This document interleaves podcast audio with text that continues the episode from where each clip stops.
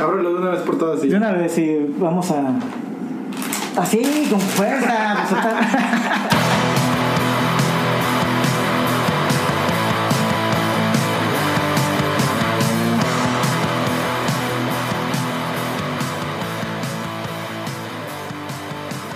Hola, hola, ¿cómo están? Bienvenidos una vez más a este que es su podcast de confianza. Un podcast que vamos a tener un tema que va a ser. Eh, que va a tener mucha carnita de donde rasgar. Mmm, carnita. Ah, carnita. Una, un, un podcast no apto Para gente su- susceptible, para gente de piel delgadita. ni vegana. Así es. Para gente que no les gustan los podcasts. Bueno, pues, y qué mejor que tenemos aquí a esos invitados, bueno, eh, invitados todos. Host, co-hostes. Que, este, bueno, aquí me dieron, este, para hacer los honores, vamos a, vamos a, a- a introducirlos en este Uh. submundo Vamos a penetrarlos en podcast. este Bueno, eso ya son palabras de Hugo. Y bueno, pues vamos a comenzar aquí, a mi derecha, aquí, son, aquí habremos puro licenciado, ¿no? Puro doctor y licenciado. Puro, puro licenciado. No, no, tú eres arquitecto, güey. Pues, licenciado al fin de cuenta, o sea, tengo mi licencia de, de conducir. Entonces tenemos aquí todos. Licencia para matar. Yo tengo licencia de sanidad. Ah, sí, eres muy sano. Este, me la piden para trabajar. Ah, bueno, sí, pues, oye, pues ¿en qué puesto te pones? Ah, ¿En qué posición? eh, no, no, no, no, no. 15. Uñas. Eso sí lo cortas, ¿eh? Bueno, ah.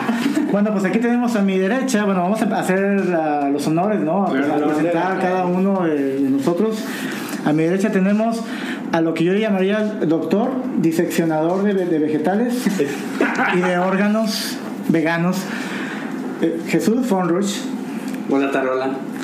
Y bueno, aquí enfrente, así directo, este, con cara de psicópata, se ve que realmente sí. No, pues con esos ojitos que, que ves, así. Son, mis ojos pispiretos. Ah, bueno, sí, parpadeando. Este, tenemos aquí al. eh, yo te veo con cara de doctor, pero doctor cirujano, Cirujano. un cirujano de operaciones innecesarias. Doctor Juan. El doctor, el doctor Juan- Rick. El de los Simpsons. el- el- Héctor Pérez. Mucho gusto. Bueno, y luego le sigue su compinche, eh, Compinche. carnal y demás. Este, y bueno, yo, yo, yo sería un Recién homenajeado por la Universidad Autónoma de Nuevo León. eh, eh, que eso sí es mucho de qué decir. Claro, el único que se ha logrado en la uni de esta. Según Juve. de Eh, esta el mesa. único que se logró, el único, Claro. más bien, el único que se El logró. único que se logró. Sí, este, que yo sería, pues, bueno, más bien, yo te veo cara, bueno, más bien es- eres un antropófago, que, que, este, carni- este, caníbal del Disney. No. Hugo Pérez. Bien empleado, que ha habido raza. Y por último, no menos importante, No, claro, claro. ¿no? el, el principal editor, ¿no? Ese, ese es la mano. Pachón. eh, la- la que- ese que chambea más que nada, ¿no? Ese que, el que, que sin esto, pues la verdad es que esto no es nada. No existiría. No existiría, La es la mano peluda. Este, que sería el diseñador de coleccionista de huesos. Ajá, dale. De hue- sí, pues dije huesos, ¿eh? No te, no te emociones. Poncho Ramos. Hey, ¿qué onda? ¿Cómo están todos? Bueno, pues estamos aquí. Pero ¿y tú, compa? No te Yo presentas. soy un simple súbdito. Bueno, Juan Las nieblas. Soy el que va a dar fe y legalidad a esto. Soy el Es interventor. un interventor, este, Juanpa, Juanpi, para Randa, como quieran decirme. Este, y pues vamos a entrar lleno a este tema, que este tema, híjole, hay que tocarlo, no sé si hay que tocarlos con las pinzas o es un tema que realmente hay que tener cuidado con lo que digamos, políticamente correcto, ¿no? Exactamente. Pero vamos a hablar, eh, mira, aquí creo que ya se, se- ya llegó, Bill- eh, ¿cómo se llama? Este, eh, Billy, eh, el de Ciencia de los Inocentes, con sus polillas. Oye, aquí, ¿qué onda, este Héctor? ¿No has puesto alguna especie de, este, No, plaguicida? Todavía no, no. no. Pues bueno, vamos a tomar, ya tenemos- todavía no empezamos a hablar, ya tenemos un cadáver. ya tenemos un cadáver, exactamente. Bueno, es que estaba... Esto es hablar de lo crudo que se va a poner este Eso es podcast. sí, lo, lo hardcore que se va a poner. Pues vamos a hablar más que nada del tema de los asesinos en serie traídos a la cultura popular. Puedes, puedes este, hacer ruido, el- todo el gusto que quieras, como quieras. Como tú todo- lo cortas. como, tú, como tú cortas, pues tú puedes hacerlo. Este, Ábrelo de una vez por todas. Sí. de una vez, sí, vamos a. Así, con fuerza. Pues. Una vez más, gracias a Bocados. Por patrocinador oficial, ¿eh? De asesinos en serie. Tamaño fiesta. Eh, generalmente siempre son los paquetazos, ¿eh? Sí, sí, sí. Al, tiro, al tiro, hablamos de patrocinadores. al tiro sabritos porque Bocados está haciendo gane. Te nos vamos, te nos vamos. Eh, cuídanos porque te nos vamos. Se le va la clientela, ¿no? ¿Qué onda con el tema de asesinos seriales, Juanpa? Asesinos seriales. Fíjense que este el, el tema surgió porque realmente si nos ponemos a pensar, todo el mundo, los, los que estamos aquí, bueno, todo el mundo de las tres personas que nos escuchan, este, han visto alguna película, alguna serie de asesinos en serie, vaya la redundancia. ¿Por qué? Porque yo creo que eh, ha, como que ha absorbido mucho la cultura popular en el aspecto de que tiene mucho material de donde cortar, ¿no? Este, Hablamos de casos que dicen que la, la realidad supera la ficción. Entonces, este, pues la, la idea de este programa es, es ver nuestras convivencias, nuestras experiencias, no de asesinos seriales, No, no porque de primera mano. no en primera mano, pero sí como, como espectador, como del otro lado, ¿no? De, de qué, qué película nos gusta realmente o, o qué caso realmente nos haya impactado, porque casos hay muchos y creo que uh, la lista es interminable. A mí me gustaría que, que, que empezáramos quizás hablando de dos cuestiones. La primera es, si pudiéramos definir qué es un asesino serial, eh, porque pues asesinatos y ese tipo de cuestiones, casi muchas de las películas que vemos, casi siempre este, suelen ser policías, doctores, ese tipo de cosas, un asesinato, pero ya un asesino serial ya es una persona que comete cierto determinado número de, de- de- de muertes. de muertes Sí, así es. y, con- y- y tienen un, un cierto patrón repetitivo de ahí el nombre asesino serial que ese término creo que no es tan antiguo creo que fue a raíz de esta nueva oleada de asesinos que han estado sobre todo en Estados Unidos que es donde Si le creemos a Mindhunter, el término se acuña por allá de los 70, 60, 76 más o menos Esta serie de 75. Hunter que está en en Netflix. Netflix. Exacto, que es, una, bueno, es un agente del FBI que pone ese término, el agente de Robert Ressler, que es el que dio como, como, como nombre al término a las personas que cometen un acto criminal y que su patrón es repetitivo y constante y, y llegan a ser alrededor de 3 a 4 casos a más. Digo, no estamos hablando de un asesino eh, individual, un asesino que nada más comete un crimen, ya sea pasional o por trabajo, por venganza.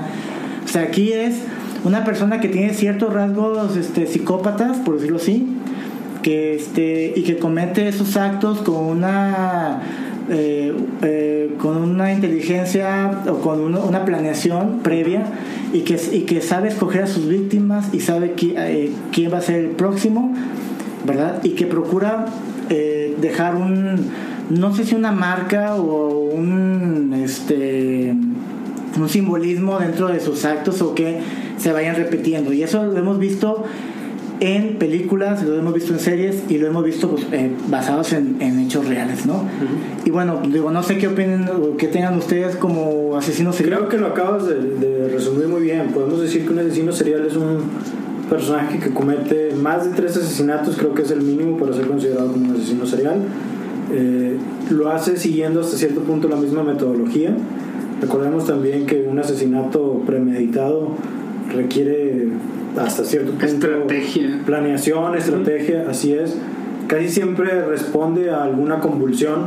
Eh, había personas o había asesinos que preferían cierto tipo de víctimas, sea mujeres, sea niños, tenía una tipología la víctima, porque eh, de estos rasgos que tú mencionabas, de los rasgos psicópatas que pueden tener ahí, ya sea que hay al- algún evento los marcó y por eso ellos buscan este, llevar el, el asesinato de esa forma, ¿no?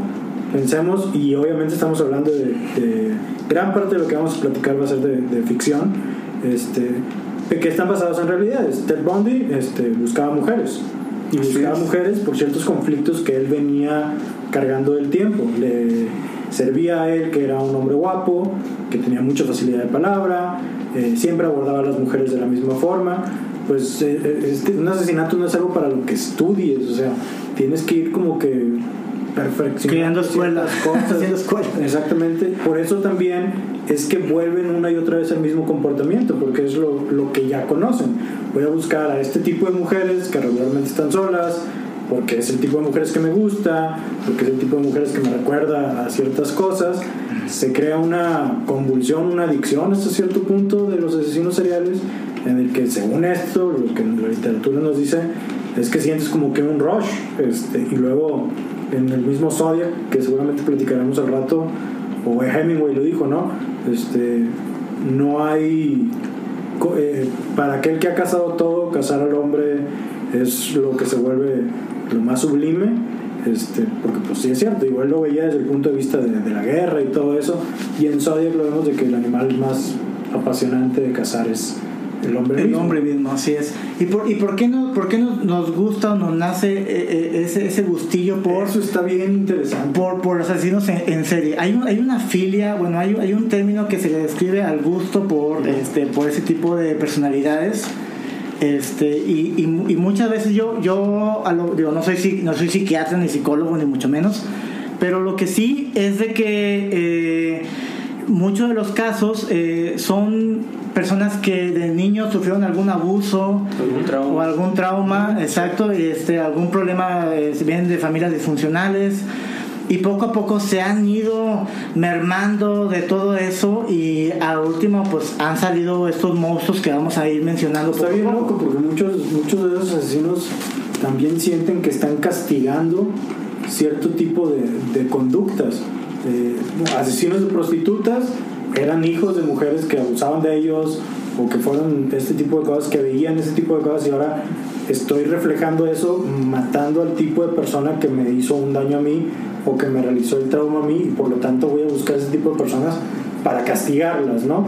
También ha habido personas que a- asesinan a gente que es conocida por maltratar a, a sus hijos o por haber realizado Sí, sí, ciertos sí. fraudes muy específicos y ellos se ven como que están cumpliendo una labor al, al estar castigando a esas personas matándolas. Lo que ahorita comentabas, Juan, para mí se me hace bien interesante porque creo que en la cultura pop, sobre todo en Estados Unidos, hay un culto bien cabrón hacia la figura del asesino serial. Sí. Eh, Charles Manson es un ejemplo, Charles ¿no? Manson Sí, muy claro. eh, y muchos de los asesinos en serie en Estados Unidos está bien loco que reciben cartas literalmente de fans hay un mercado para los objetos que pertenecieron a estos asesinos si el pendejo hace figuritas con el papel de los cigarros hay gente que compra esas figuras está bien loco que hay toda una un fervor alrededor de, de eso.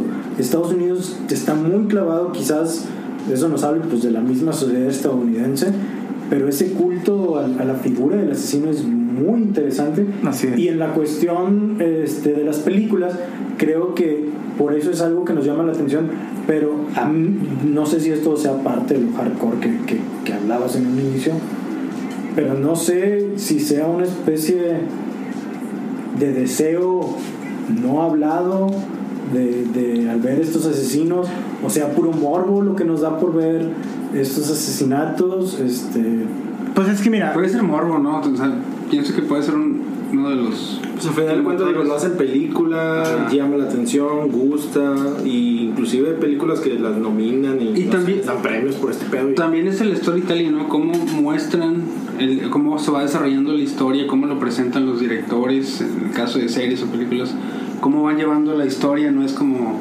es- esta persona sufrió tal cosa y terminó matando, en fin, sino la manera en que están diseñados para consumirlo nosotros como espectadores hace que te sientas también intrigado como, ok, ¿qué va a seguir? Porque el, el, el final ya lo sabemos. sí. El punto es cómo nos van a llevar hasta allá, ¿verdad? Eh, creo que una película que retrata muy bien esto, creo que el maestro, al menos para mí, de, de este tipo de películas es David Fincher. es, es el director de mi película favorita que es Seven.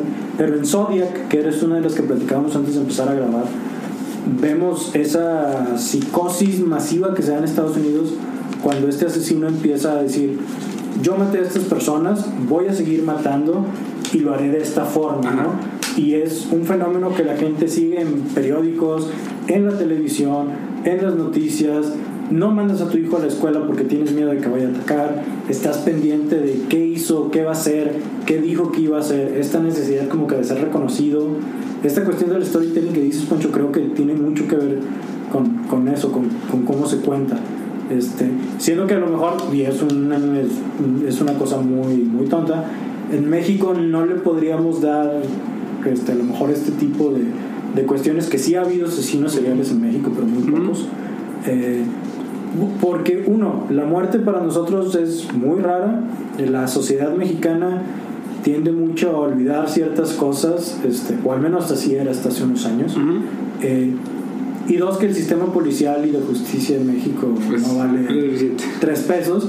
Así que Sí, no hay, no hay tanto. en, en uno de los primeros libros policíacos que se escriben en México en Días de Combate, cuando al final el, el detective casi casi llega a, a- a un supuesto criminal y dice, no, güey, tú no eres, pero la policía te va a echar a la culpa a ti de todas las muertes, es lo que termina pasando.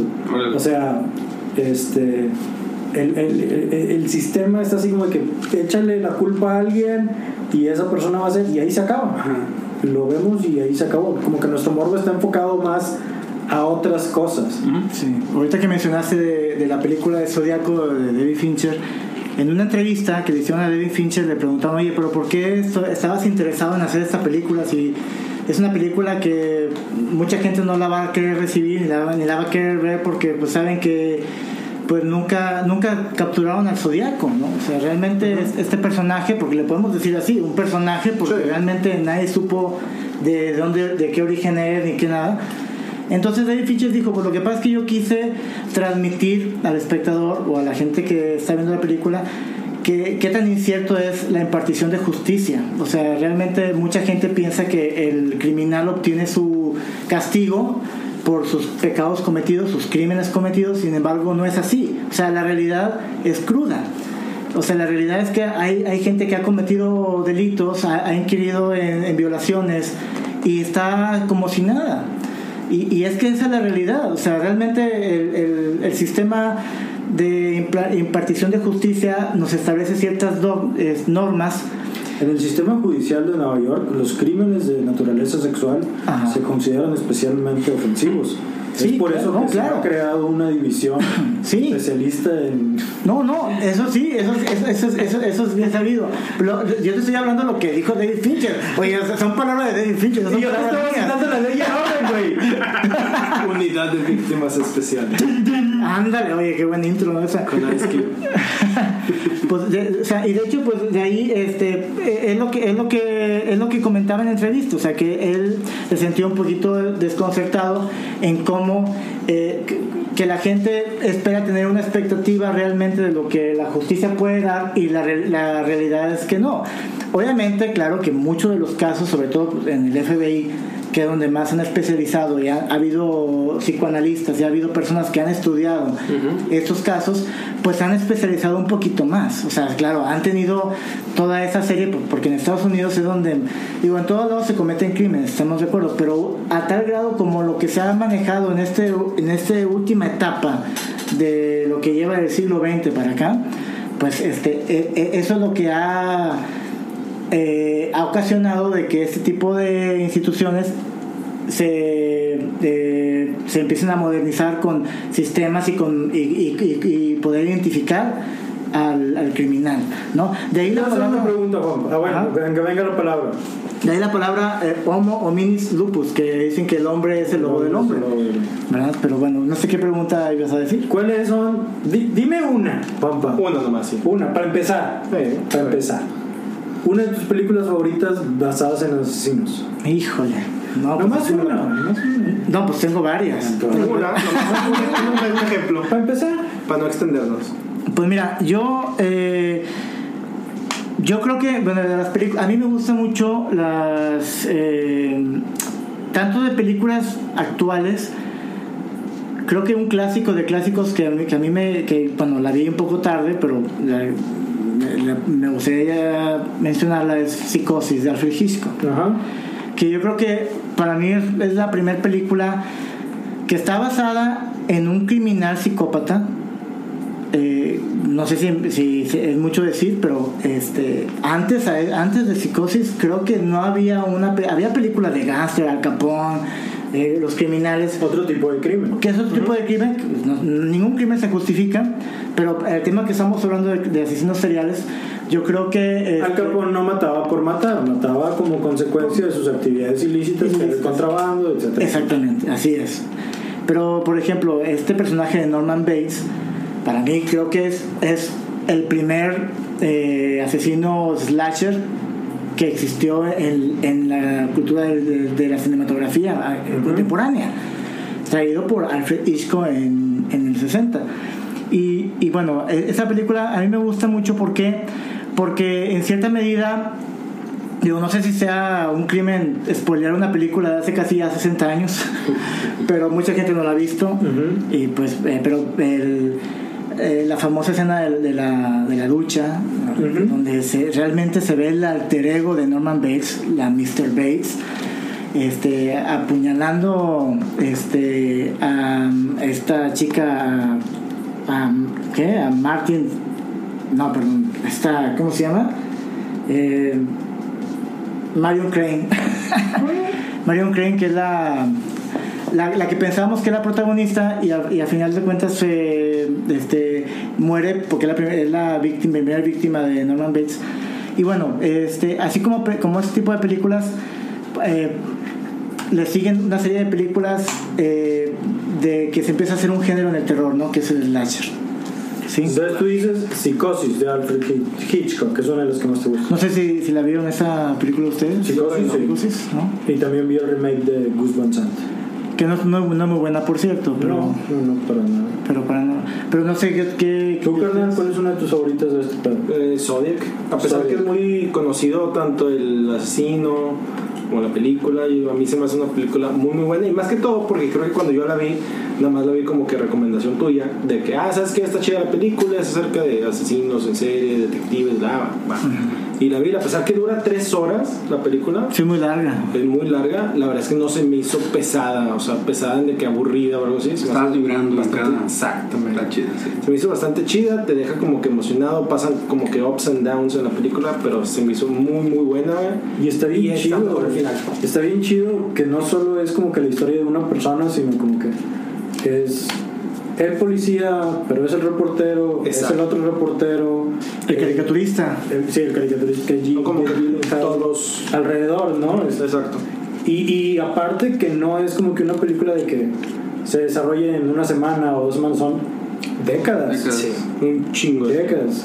Y aparte, bueno, y aparte de que la cinematografía y todo está bien, bien padre. este, Esa ambientación amarillesca, ¿no? De la que película. creo que es muy de, de, de- de este cineasta. De David Fincher. Sí. Que bueno, años atrás hizo una de mis películas favoritas, de Seven, que lo mencioné en un podcast anterior. y Este, que es más menos también igual, es un asesino en serie ficticio. Pero este. John Doe. John Doe, este. Pero la verdad es que la película, eh, de inicio a fin, realmente te mantiene hacia el borde. Y, y creo que es, ese es también giro de tuerca. Que también podemos mencionarnos en otro Sí, sí, sí. Es una de mis películas favoritas, Seven, y sí, coincido totalmente contigo. Creo que ahí entra mucho esta cuestión del morbo y todo eso, porque desde el primero, desde el segundo, cuando Morgan Freeman les dice, ¿sabes qué? Esto es un asesino serial, podemos esperar que vayan a hacer siete asesinatos, desde ahí sabes que vas a tener que ver más y sabes que bueno si está basado en los pecados capitales bueno si ya es este es este ¿Cómo? entonces faltan estos y ¿Cómo cómo, vamos a llegar a eso? cómo- Solito vas contando y de- esto, Exacto. esto, lo otro. Y, y al menos, solo te vas metiendo en al menos yo por mi esposa de cómo va a ser de la lujuria, así. Sí, ¿cómo, ¿cómo vamos a llegar a ese lugar, no? Sí, así, ¿cómo, cómo, cómo va a ser? Si así fue el de, el de la pereza, si así fue el de la gula, ¿cómo va a ser el, el de la lujuria? ¿Cómo va a ser el de la ira? ¿Cómo va a ser el de la envidia? O sea, te van llevando, te van metiendo ahí este... Y aparte está, bueno, a mí es una de mis películas favoritas porque creo... Creo que las películas policíacas me, me, gustan mucho porque a pesar de lo tonto que pueda sonar es esta batalla del bien contra el mal, este, Morgan Freeman dice, es con lo que cierra creo la, la película, ¿no? Dice, Ernest Hemingway escribió una vez que el mundo es un lugar hermoso y vale la pena luchar por él. Y lo dice, yo coincido con la segunda parte. Y creo que eso es lo que a mí me fascina de la literatura policíaca. Siempre, por más mal que haya, hay un dejo de esperanza Mm. o, o algo así. No es como Zodiac, que es únicamente los asesinatos por los asesinatos. Aquí sí, Sí. es esta batalla de, de lo bueno con- contra lo malo. Lo bueno, bueno y lo malo, malo, muy malo. Es quizás por eso de que me gusta mucho. ¿Y, y, y qué opinas de la, de la actuación de Kevin Spacey como John Doe? O sea, un papelazo, ¿no? Yo creo que... A mí lo que me gustó mucho también, y eso pues obviamente en los trailers no sale el nombre de Kevin Spacey, en, en el póster de la película no aparece el nombre de Kevin Spacey. Cuando anunciaron la película, Kevin Spacey no era tan conocido y no dijeron que él salía en la película. Por eso cuando sale el asesino así por primera vez, este, que llega y se Que, entrega gri- que grita así. ahí en la, O sea, es, no mames, o sea, la comisaría. es, es- es este güey, es Kevin Spacey, o sea, que está bien loco, ¿no? O sea, también muchas veces en la novela policía uno está tratando de pensar eh, Ata cabos, ¿no? quién es el asesino, ¿no? ¿Quién de estos güeyes es, es el que mató? Es el policía, el- Exactamente, ¿no? Este, que viene mucho de las novelas de Agatha Christie, ¿no? Este, este asesinato en un cuarto cerrado por dentro, ¿no? Y qué frase, y la frase mítica de Where's in the box? Hijo de su, ¿no? Esa, esa escena de, de David Mills, el, el- interpretado por Brad Pitt. O sea, qué, qué película, ¿no? Película. ¿El Fon? ¿Alguna película? Película. Tal vez de las que me puedo acordar porque sí mi, mi género es más la comedia romántica. Eh, Las chick flicks. Que también tiene sus asesinos en serie. Uf. eh, que pueda recordar American Psycho. American Psycho. Uh. Con un muy joven Patrick Batman. Christian Bale. sí, basada en la novela de Brit Easton Ellis. Eso. Que así se llama la novela, American Psycho, ¿no? ¿Psicópata ¿Es del americano? 2001 la película? 2000. 2000 era. El año es 2000 era. Está muy buena esa movie. Sí, es la novela homónima de Bret Easton Ellis.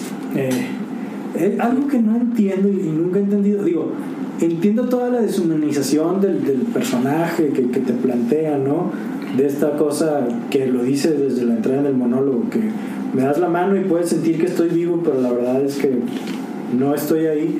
Es algo que a mí siempre me ha tocado mucho trabajo entender, porque estas personas que al parecer tienen todo, que son tan infelices o- o están tan piradas, el vato tiene un pinche jalezote, está guapo, tiene morra, es- Eh, pues, sí, digo, O tra- sea, trabaja en Wall Street, es, o sea, es un yuppie o del sea, final de los 80. Está bien loco, ¿no? nunca he Este- entendido eso.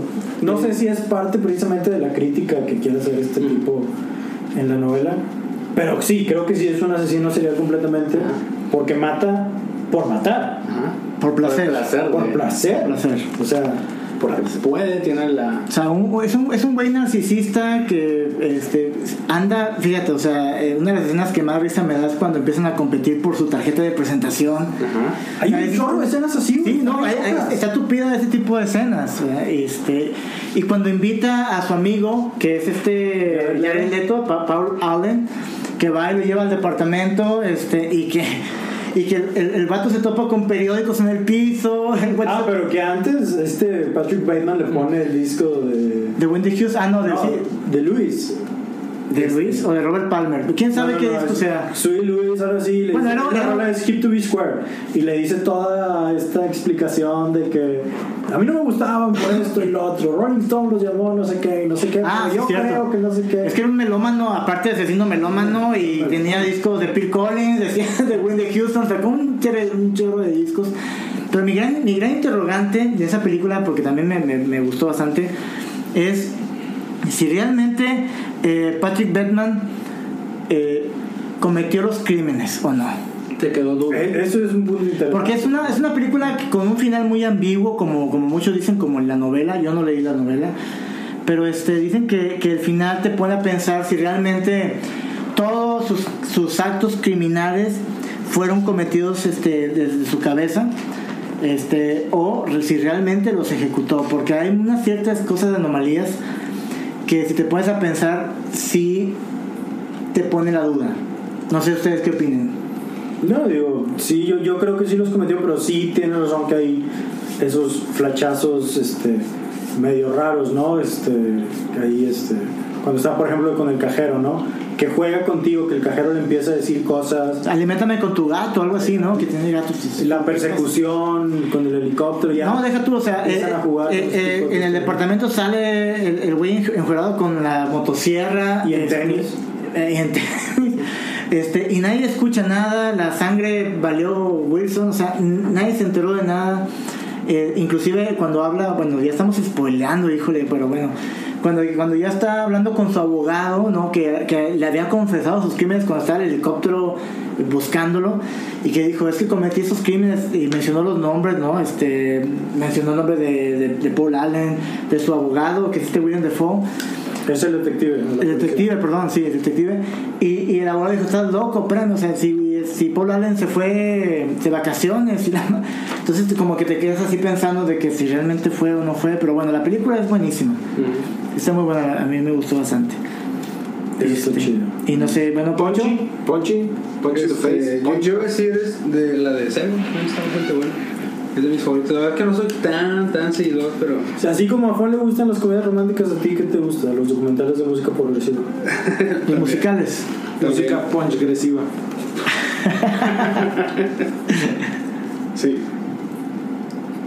Un buen comentario. Creo que bastante tajante, pero, pero ya bueno. sé, ya sé. Y conciso. No, pero pues vamos a hablar de otra como la de Monster. Escuché que estaban hablando de Ah, Monster, sí, claro. Como yo. También es una película. Como yo. De, ¿Cómo se llama esta chica? Pues la, Theron.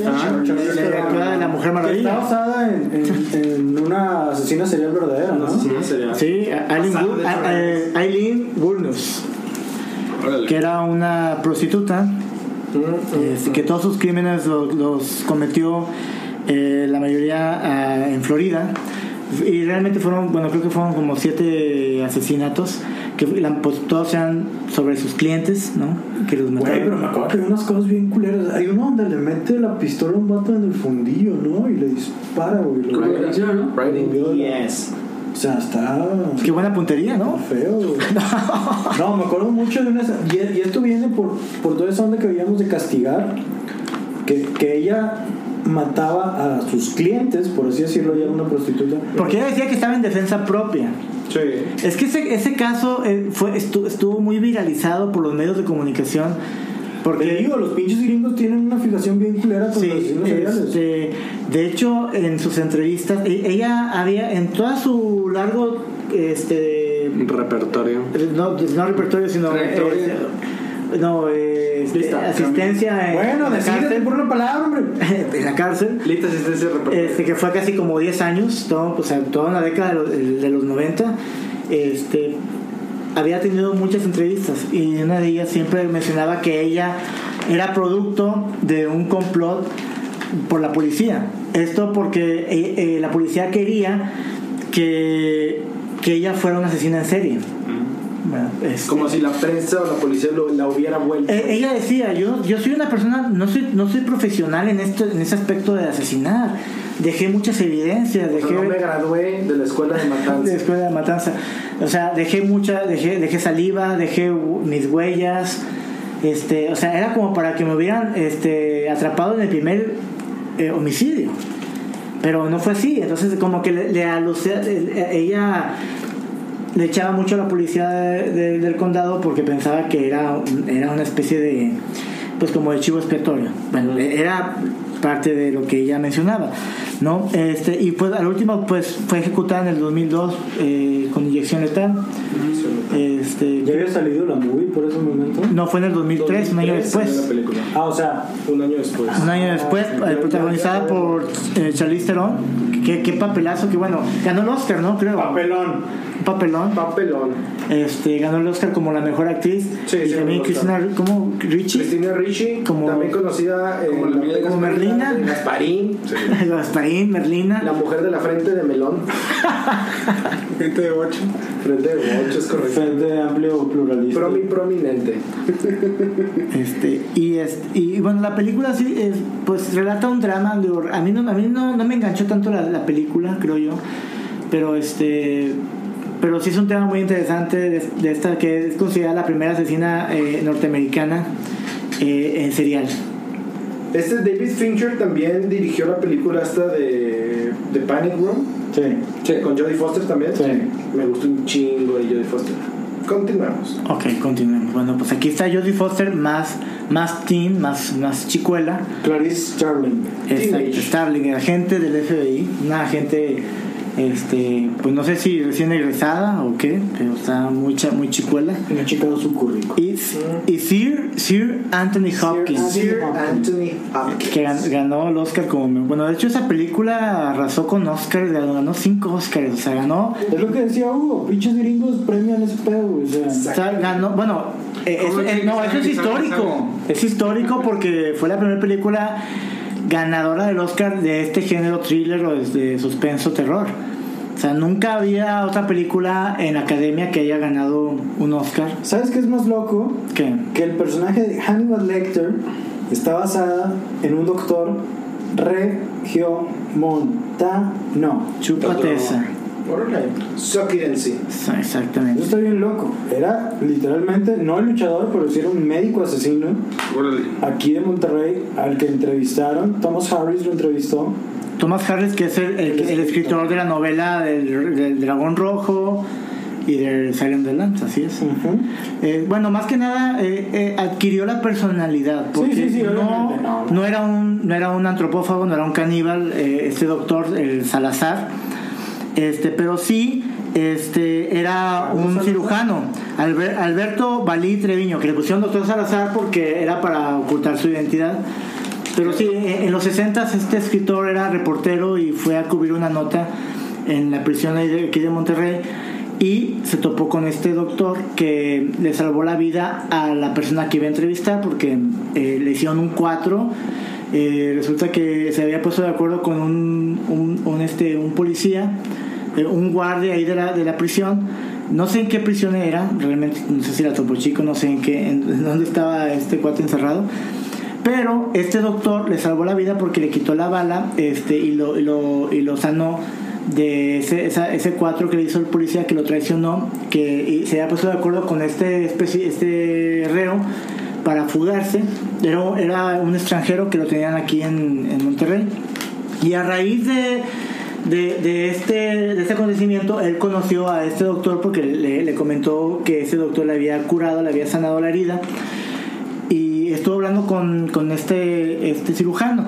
Y el cirujano, eh, él lo relataba como una persona muy refinada, una persona con clase, que hablaba muy, este, que hablaba muy culta y que era muy tranquilo y que en eso este, habló con el director de, de la prisión, este Harris, y le dijo, oye, ¿quién es este doctor que tan amable? Dijo, oye, ¿no sabes quién es? Dijo, este, este está bien loco, obviamente, nunca va a salir de aquí. O sea, él asesinó a su, a su pareja sentimental, este, que era, era homosexual, y este eh, lo hizo cachitos y lo metió en un, en un, en un maletín. O sea, lo, o sea, lo hizo, lo hizo tan. O sea, como era, era cirujano, tenía este la, le- este, El toque. el toque de, de, de seccionar el cadáver para hacerlo para que quepara en un maletín pequeño entonces pero pero la persona o sea él nunca se pasó por su cabeza que era un que era un criminal de esa, de esa monta y desde ahí salió la personalidad de Aníbal Lecter protagonizada por An- Sir, Sir Sir Anthony. Hopkins Si no lo dices, te corren. Así es, muy, muy buen tip, ¿no? Eh, bueno, ¿sabían que esa- este, este papel lo iba a hacer Gene Hackman? Este, Porque él estaba muy, este, estaba muy, muy emocionado por la novela, que compró derechos y quería hacer la película y quería dirigirla y aparte protagonizarla, o sea, protagonizar a Aníbal Lecter. Pero este, resulta que él había hecho dos años atrás eh, Mississippi en llamas, una- esa película que este que tiene mucho Nomás no me digas en qué se basó. no no no Ni- no, no, no. pero bueno este pero pero era una película violenta y dijo espérame no no eso no. Este bueno lo bueno es que aquí nadie nos ve nada más nos escucha. Este pero resulta que eh, como esa película muy- fue muy violenta él no quería hacer otro papel violento entonces le, le cedió los derechos a a Jeremy Irons que iba a ser eh, el papel de había muchos actores que estaban pensados para Aníbal Lecter estaba estamos hablando de los asesinos, no, Sí, no, sí, es sí. making up, güey. bueno que estaba Robert De Niro Ching. estaba Pachino. no no no estaba Robert De Niro estaba Jack Se Nicholson reunieron en una cafetería que estaba no ubicada. no espérenme este, y el último La cafetería después se llamó Starbucks Black. y el último fue Anthony Hopkins ya fue un pinche Sí, Anthony Hopkins. Ya, así es. Y la película está eh, ¿qué les pareció la cinta? Porque la, la, la película eh, narra más que nada los hechos para encontrar con el paradero del asesino que estaba en boga, que era Buffalo Bill, ¿no? Buffalo Bill. Pero este, y que Anthony Hopkins, bueno, Sí. Hannibal Lecter, eh, Sir Anthony Hopkins, era, eh, era el, el medio para poder llegar a ese criminal, ¿no? Eh, bueno, la, la, la cinta está eh, digo, De de, rechupete. De pocas pulgas. de pocas pulgas, así es. De pocas, pocas pulgas. Está como, Y eso es lo que puedo decir porque ya me están corriendo aquí, ya, ya están este, aquí. como este, para caerte en el Cucus Flan. pero, pero bueno, no sé qué más. Bueno, después de eso, ¿qué podemos pasar? ¿Podemos pasar a lo mejor a series? Hay una serie, de hecho, que se basó Ah, en ¿Qué dato tan Hannibal. interesante estás tocando, eh? Hannibal es una serie que no sé si ya se acabó, pero sí hicieron como 3 4 temporadas. La cortaron, sí. Que más que Hannibal Lecter, bueno, sí salía, era cuando ayudaba a- al FBI en ese tipo de casos, ¿no? Este, no era. Digo, ahí está el paralelismo de que. ¡Al punto! No, no, pero, ah, chica, ¿por qué no le dices nada, güey? Porque Juanpa es mi amigo. Muy bien. No, pues sí, hay una serie. Está chido. Ahora pasemos a otras series. Este... No, estamos hablando ya, ahora sí en serie, ya dejamos este. Ya estamos hablando en serie. ya estamos hablando en serie, en serie de asesinos en serie. Exactamente. Series de asesinos en serie. A ver, Juan, suéltanos algo. ¿Qué, qué quieres contarnos acerca de series? No, ninguna. Drop it, drop it. No, bueno, hablando de, de series de esas, eh, esas series de FX que han hecho American Crime Crime Story, que ahora ya hicieron Ah, su, su parte de American Crime Story con el éxito de la de OJ, OJ, hicieron sí, sí. una de el asesino de Jenny Versace, que también era un asesino en serie, que digamos, eh, la última víctima fue Versace. es- Versace. Eso no lo he visto. eh, que sale Ricky Martin. ¿Esa dónde la podemos ver? Porque la quiero ver yo. Tengo ganas de verla. Ricky Morty. ¿Dónde? Rick and Ah, en FX. o sea, FX. Ya. No está en Netflix ni. ¿Y aún no se acaba? O sea, es como que de esas que son un No, episodio ya, por ya. semana. Sí, es de unas por semana ya. Creo que ya para estas fechas ya, ya se acabó. Entonces vamos a ver si luego ya sube a Netflix. Muy bien. Muy bien. Pues creo que para hablar de series hay un chingo, ¿no? Sí, y, y A ver, hablando, pero dime una. hablando de Netflix, pues está la de Manhunter que hablábamos como de los inicios de los asesinos seriales. Hace rato Que decimos creo que no, no sé si empezó con la onda de Charlie Manson. Charles Manson. Charles Manson. No, es que es que no. yo digo Charlie. Charles Manson. Ah, no, no, no. No, sé, creo, creo que la onda es como de que está Manson y a raíz del caso como que empiezan a tratar de estudiar como que ¿Qué fue? el comportamiento y todo Ah, eso. ok. Pero No sé si- nunca entrevistan a Por cierto, dato interesante, no sé si sepan de esto de Charles Manson. Espera, me va a pasar Charles Manson, ya pasó. Ya, ya pasó. El, pap- el hijo de Charles Manson es Marilyn Manson. Órale. Yo creía que era Marilyn Manson. Ah, bueno, sí, cierto, es eso. Es otro. Gracias por escuchar este dato inexistente e Innecesario. A ver, a ver, una pregunta. Tú, me, tú mismo me dijiste que, eh, Héctor, que, que en Estados Unidos se ensalzaban mucho a esos criminales. Sí. ¿Qué podemos decir de Charles Manson? Porque yo creo que es un ejemplo clave de la cultura pop. Eh, hubo, no sé si, si, si es verdad, pero tuvo, al día recibía muchas cartas de fans. Mucha gente quería conocerlo. De hecho, se casó por, Se casó. por correspondencia. eh, Pues es que creo que fue como que los primeros que tuvo esa gran... eh, estuvo en el ojo público en gran parte por los asesinatos de Sharon Tate.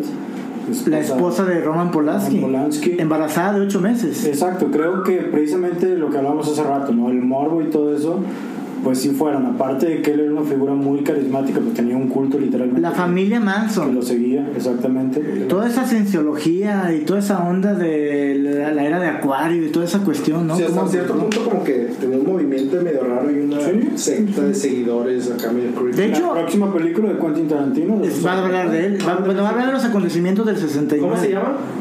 eh, Once Upon a Time in Hollywood. Órale. Se puede saber mi- Con Brad Pitt y Leonardo DiCaprio. Leonardo DiCaprio. Un chingo, bien. Va a llevar varios. DiCaprio. Va a haber otro Once Upon Time. Ya ha habido The West, ya ha habido este America. America de, de Sergio Corleone. Leone. Digo, de Sergio Corleone. Sergio Leone. Don Corleone. Don Corleone. Este, y, y bueno, y, y caso curioso porque Charles Manson no fue el actor físico de, de esos asesinatos, era, fue el actor intelectual. Y fíjate la connotación que fue a dar, que bueno, estuvo sentenciado a, cadena, a pena de muerte, después se lo, se lo negaron y falleció el año pasado, ¿no? Creo en septiembre, noviembre de... Que creo que trae broncas por el cuerpo, no sé. Y la suástica acá tatuada en la frente. Es que él tenía la, la idea loca de que, así como el Ragnarok, él tenía su Ragnarok, que era el apocalipsis, que era el Helter Skelter. De, de los virus. Ah, pues de hecho hubo una película, ¿no? Ese pedo. ¿Ah, sí? Que se llama Helter Skelter. Ah, no sabía. Ah, en este Manson. Pero sí que, que él creía que el- esta canción que de los Beatles, que habla acerca de, del viaje que tenían en un, no es un, en un juego de mecánico que, que va hacia abajo, que es la Helter Skelter, que estaba como relacionando a los Beatles con los cuatro jinetes del apocalipsis y aparte la de Little Bird, creo que se llama otra canción. De, del álbum blanco del saltar de, de los Beatles como que las agarró le dio una conita Blackbird. Blackbird se llama Creo que. Blackbird, sí. Este, y sí, como que lo tomó así como si fuera un- una revelación hacia él. Apocalíptica. De alguna manera. Apocalipsis. Bueno, él decía que los negros se iban a rebelar con los blancos y que por eso iba a salir eh, iba a ser el apocalipsis. Entonces por eso orquesteó este esta serie de asesinatos en esta fiesta en esta casa de Roman Polanski para poder mitizar un poco eh, ese apocalipsis. De hecho él, él- decía que él lo- este, se, pro- se promulgaba como un dios que iba a dar co- conocimiento a la, a la sociedad negra que iba a ganar eh, en, esa, en ese dominio entre negros y blancos este, a raíz de la muerte de Martin Luther King, que fue el año eh, un año anterior. Y bueno, a, raíz de todo eso empezó él a, a ide- idear- ide- idearse ese plan. Y pues resultó que a la última hora pues lo, lo metieron al botellón. Y, Y ya no salió. Y ya no salió y no se hizo nada. Y no hubo Ragnarok, no hubo Elder Skelter, no hubo batallas apocalípticas. Se cebó. Que se, se cebó el plan. se cebó el plan al pobre Charles Manson. ¿Por qué no le llevamos a cabo? Oh, la madre. Este, y, y pues bueno, eh, lo cierto es que es parte de la cultura pop. Creo muchos artistas eh, han sido influenciados. Es, él, él sí ha sido un influencer en varios artistas. Puede ser Marilyn Manson, que su nombre es la mezcla de Marilyn Monroe con Charles Manson. Este, también Guns N' Roses, creo que en el disco de Spider sí hizo una canción de Charles Manson. En fin, no sé qué otros más artistas estuvieron ahí este, Involucrado. in- inspirados. De hecho, él, él era muy amigo del baterista de los Beach Boys. De hecho, por eso él hizo una serie de canciones aportando. De hecho, él, el, el, el baterista de Beach Boys lo niega, pero de que, de que fue a, Pero fue tú tienes fuentes que, que confirman. Dennis, Dennis Wilson, el baterista, ¿cómo? Tú tienes documentos que. Tengo documentos certificados y notariados, ¿eh? Cuando quieras, puedo venirte los traer. Nunca dudaría de ti. Perfecto, muy bien. Pasemos a otro tema. Ah, no, bueno. Bueno, no sé qué más quieran mencionar, ya que este, esto ya se extendió además. Yo creo que, que, que está bien. ¿Bien? ¿Todo está bien? Todo está bien. Sí, últimamente, bueno, ya Todo- solo todo para cerrar y Ajá. solamente hablar así a, a modo- comentario final. A modo final y Ah, general. Hacía pelo a lo cara. A ver. En general es de que Netflix ha estado últimamente haciendo publicando muchas series relacionadas a asesinos en series como en cosas reales como hay una que está muy de moda que se llama el Investigator The Investigator es un Investigator. crimen eh, británico hay una otra serie que se llama I'm a Killer que entrevista precisamente a asesinos seriales y hablan acerca de cómo fue que llevaron sus, sus Asesinatos. sus asesinatos a cabo. a, a cabo, ¿verdad? Algo como Onda Manhunter, que lo entrevistaban de alguna manera, bueno, en este caso son casos reales que lo estaban haciendo. Entre otros, ¿no? Hay una, hay una, de una señora, ahorita se me pasó por ahí el, el dato, pero esta señora, bueno, muy, muy famoso Making Murder, hace como unos, unos años también hizo.